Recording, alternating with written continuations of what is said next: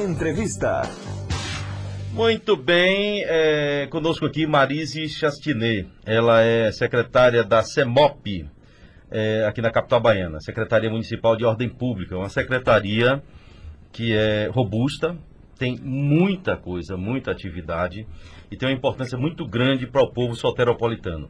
A secretária está conosco aqui, a partir de agora bate um papo com a gente. Secretária, muito bom dia. Seja bem-vinda aqui à Nazaré FM, em rede com a Rádio Cultura da Bahia M. Como vai? Tudo bem, secretária? Bom dia, André. Bom dia a todos. Bem, primeira, é por isso que a gente fala pessoalmente. Já lhe entrevistei, se eu não me engano, umas duas vezes por telefone. Me lembro muito bem que no início, logo da, da, da gestão de Bruno, é, tinha assim uma expectativa muito grande com os novos secretários. Uh, todos os, os, outros secretários, a gente tinha uma aproximação muito forte com é, os secretários que eram do governo Neto. Né? Até pelo fato uhum. de Neto já estar no segundo mandato, foram quase oito anos com todos os secretários, que as mudanças foram muito pequenas. Né? Então a gente criou um laço muito forte. E, e a importância de ter né, esse laço de, de, o secretário estar perto do, do rádio, perto do, da população, isso é muito, muito importante. Isso diminuiu por causa da pandemia, né? E aí as entrevistas eram feitas por telefone, a tecnologia também permite que se faça de imagem. Aqui a gente vai ter a TV Nazaré, mas não tem coisa melhor né? do olho no olho, conversar pessoalmente, ouvir os reclames da população, isso é importantíssimo. Exatamente. Mas, secretária, me fale, lá no início do seu mandato, me lembro muito bem que os desafios eram grandes. É, digo desafios grandes, é, porque vocês enfrentaram de cara a pandemia que já existia, não é? Porque veio é, Neto, Neto quando entregou, já entregou no, no período é, é, complicadíssimo da pandemia. E eu me lembro que tinha um, uma dificuldade muito grande com relação a, a, vagas nos cemitérios, as gavetas, e vocês estavam fazendo algumas reformas e ampliação, não é? Como é que ficou isso? E, e foi dificultoso atender essa demanda no início? É, sim, nós tivemos vários desafios, ainda temos. Estamos passando por vários desafios, porque quando nós entramos, é, a pandemia estava no no pico de descendo. É. E aí, logo depois, ela começou Subiu. a subir. É, a quantidade de sepultamento começou a aumentar assustadoramente. E aí o prefeito Bruno Reis se preocupou bastante de da cidade ter um uhum. de, de cemitério. E aí nós não permitimos que chegássemos a esse colapso. Nós corremos, fizemos o planejamento, fizemos a licitação, nós licitamos 1.400 gavetas que são, estão sendo construídas e estão sendo entregues Além do, do, da quantidade de sepultamento de Covid, que aumentou muito, o poder aquisitivo da população reduziu bastante com a pandemia. Então, as pessoas procuravam mais vagas nos cemitérios públicos. Além de, do, do, do enfraquecimento na economia, é, as pessoas começaram a confiar no, no, no sepultamento nos cemitérios públicos, na qualidade de sepultamento que a gente começou a propor, a dar para a população. Então, é um desafio muito grande. Nós ainda continuamos construindo. Nós temos 10 cemitérios em Salvador, são seis em Salvador e quatro nas ilhas distribuídos. E essas vagas bem limitadas, porque você sabe que para que a gente possa utilizar uma área nós temos que passar três anos e meio para exumar um corpo. E é muito difícil a gente concentrar essas áreas para a construção de novas gavetas.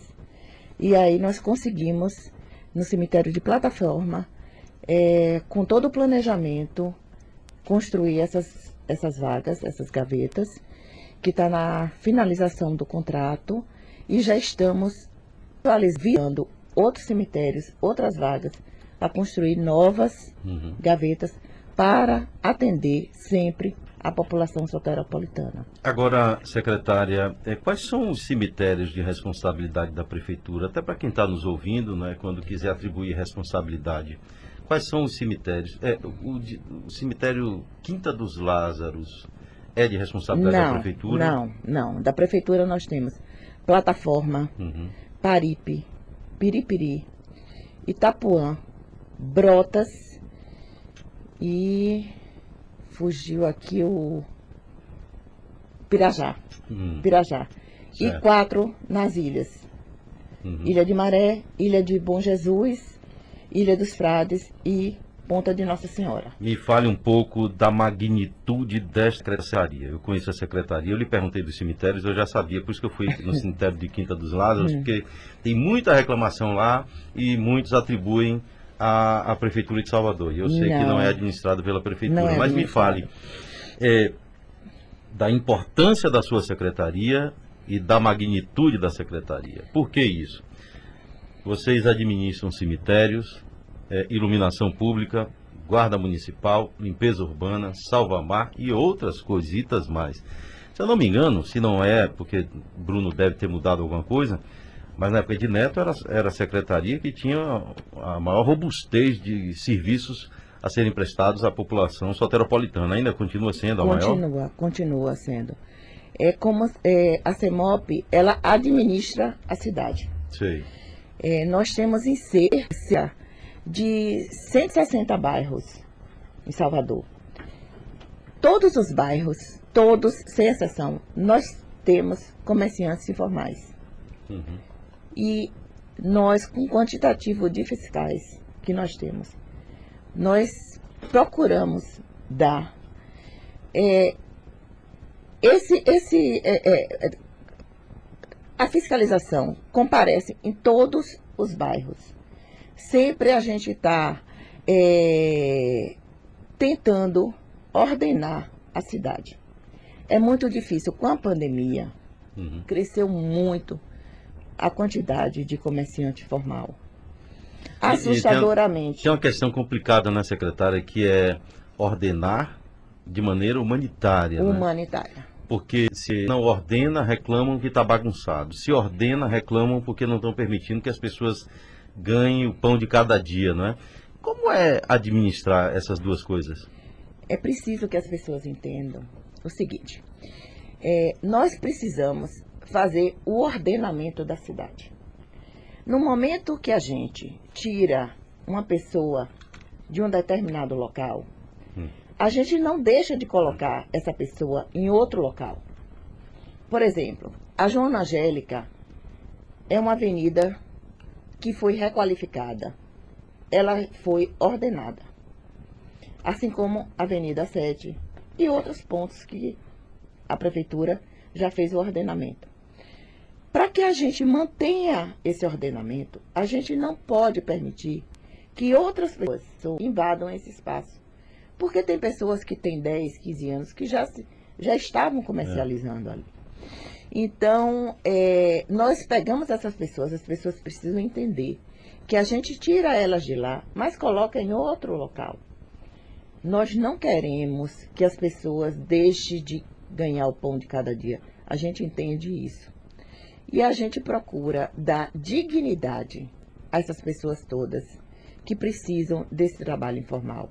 Uhum. Nós estamos construindo camelódromos, nós estamos investindo em equipamentos.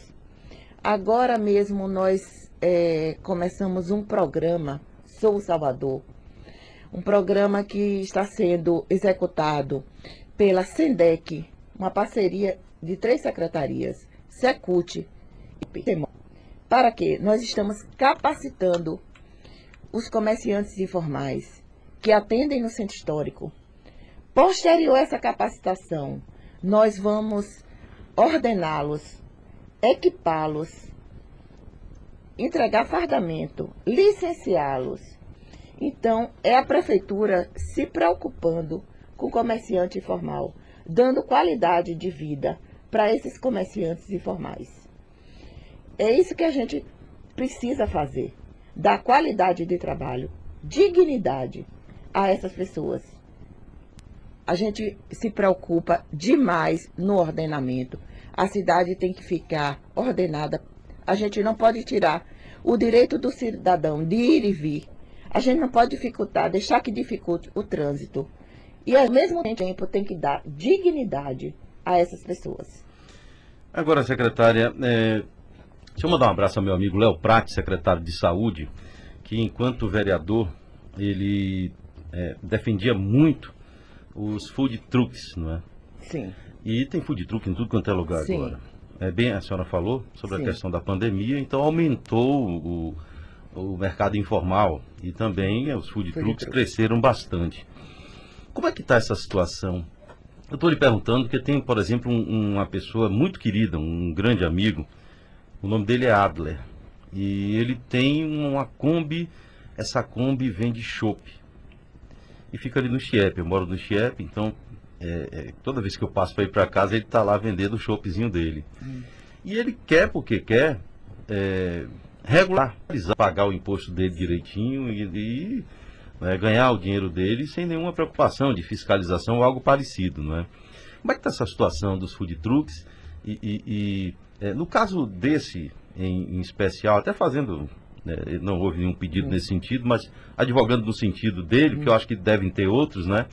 É, é, como é que funciona essa questão do food truck? O que é food truck e o que não é? é? No caso desse de cerveja, de que maneira regularizar e permitir que essas pessoas possam ganhar o dinheirinho com tranquilidade? Exatamente. Ele já teve comigo.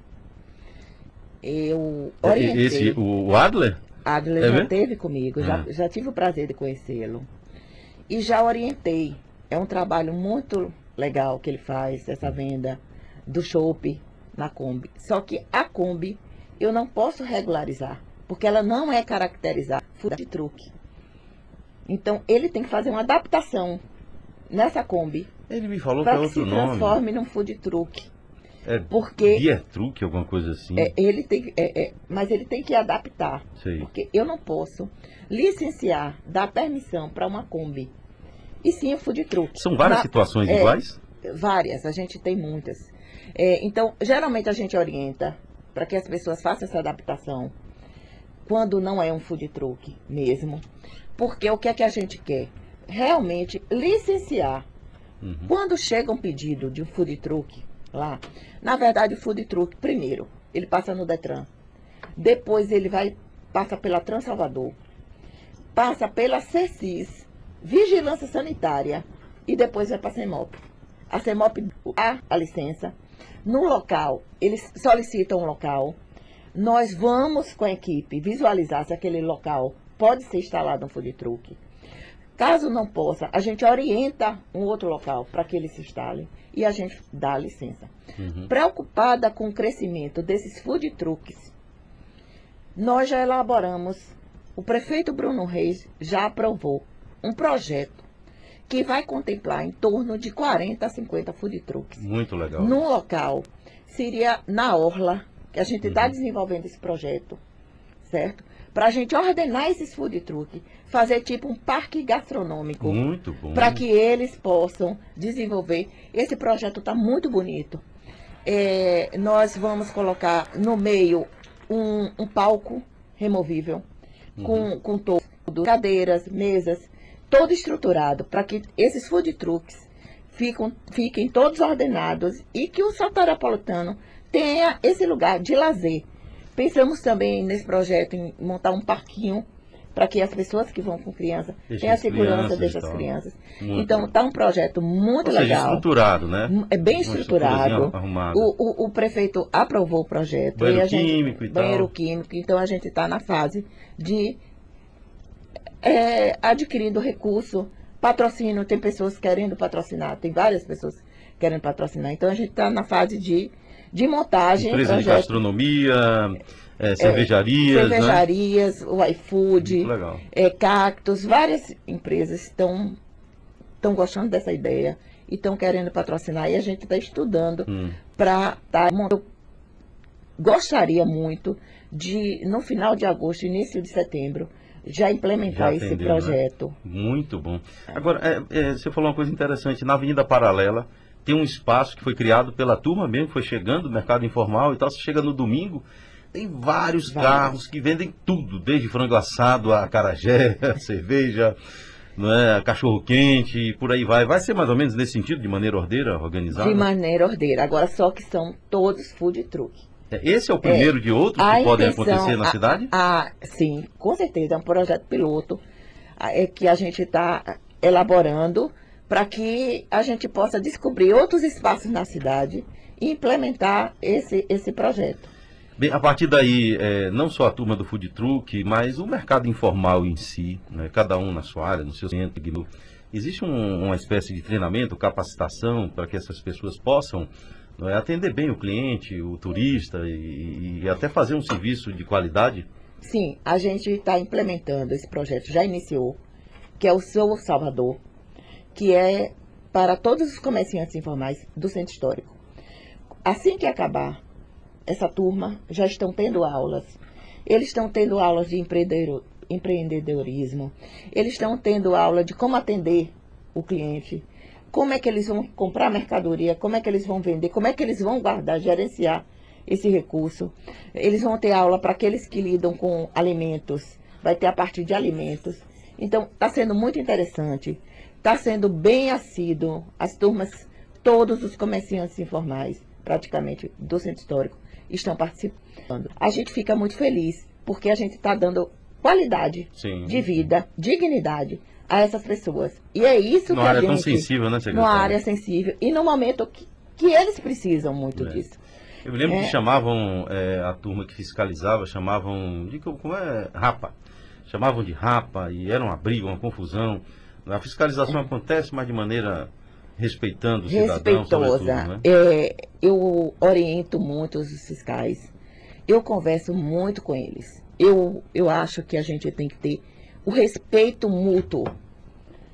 Eles têm que respeitar aquelas pessoas que saíram da casa delas para ganhar o pão de cada dia, com dignidade, para sustentar suas famílias. Assim como essas pessoas têm que respeitar os fiscais que eles estão executando o trabalho deles. Eles estão ordenando a cidade, que também são pais de família e que precisam ganhar o sustento, o trabalho deles, com respeito.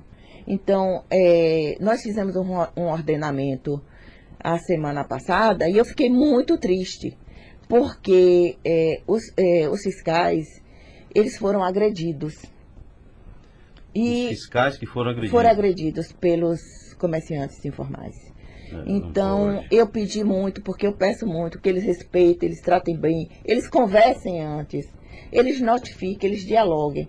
E eles estão agindo dessa maneira. Não existe na gestão atual, não existe esse nome rapa. Eu, eu não sabia nem o que era rapa. Eu comecei, o que é rapa? É... Né? E aí eles me explicaram. Eu digo, não, comigo não vai. A gente tem que ter respeito ao ser humano. Secretário, interessante, só para a gente finalizar, o programa já está no finalzinho, um, uma ação interessantíssima da Prefeitura de Salvador. Vocês fizeram um, um mini shoppingzinho ali na, em Cajazeiras. E lá tem uma, uma rótula chamada Rótula da Feirinha. Olha que interessante, Daniel. Fizeram lá o shoppingzinho. Hum. Pegaram as pessoas da rótula da feirinha, botaram lá dentro do shopping. Não se adequaram. E aí ao invés de vocês é, é, é, brigarem, botarem para dentro e tal, entenderam que cada local tem a sua peculiaridade. Uhum. O que foi que aconteceu então? Arrumaram a rótula da feirinha e mantiveram as pessoas lá, os feirantes, continuam na rótula da feirinha, que é tradicionalíssima e antiga, né? É, é importante ter essa habilidade por região, por bairro, sim, né? Sim, só para passar uma informação para você, André, esse, a rótula da feirinha, hum. nós estamos com a obra eles estão ordenados do lado de fora, uhum. certo? Nós estamos com a obra, infelizmente, com a chuva, essa obra teve que ser paralisada há muito tempo. Você sabe que a, a região de Cajazeiras chove muito. É. E aí, toda vez que começa essa chuva, tem, tem que parar. parar. Nós, a, a, a obra já está na fase final. O piso, toda de piso intertravado e de cobertura isotérmica. Eu creio que no final desse mês de agosto, nós vamos inaugurar e ordenar todos ali na rótula mesmo da feirinha, naquela pracinha eles vão estar.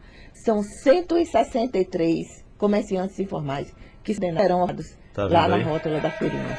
Importante né, se preocupar com, com a cultura local, né? E aquela rótula da feirinha tão tradicional ali. Exatamente. Foi, é, eu achei de uma é. sensibilidade é. muito grande. É, a gente tem que sair em todos os bairros e verificando. Tem bairros que dói muito o coração, porque você não pode tirar as pessoas de lá, porque não tem onde colocá-los. Tem bairro, tem, e, e tem outros não, que a gente visualiza locais e aí conversa com eles e eles aceitam e a gente é, promove camelódromos. É, a gente está visualizando muitos projetos para camelódromos. O prefeito tem aprovado, o prefeito tem dado muita assistência aos comerciantes informais. Ele se preocupa muito em atender a população toda. Secretária, quero agradecer sua participação aqui. Parabéns pelo trabalho e pela sensibilidade. É uma secretaria que requer isso, sensibilidade. Muito obrigado, um grande abraço e até a próxima. Viu? Obrigada a você. Bom dia a todos. Muito bem, bater um papo com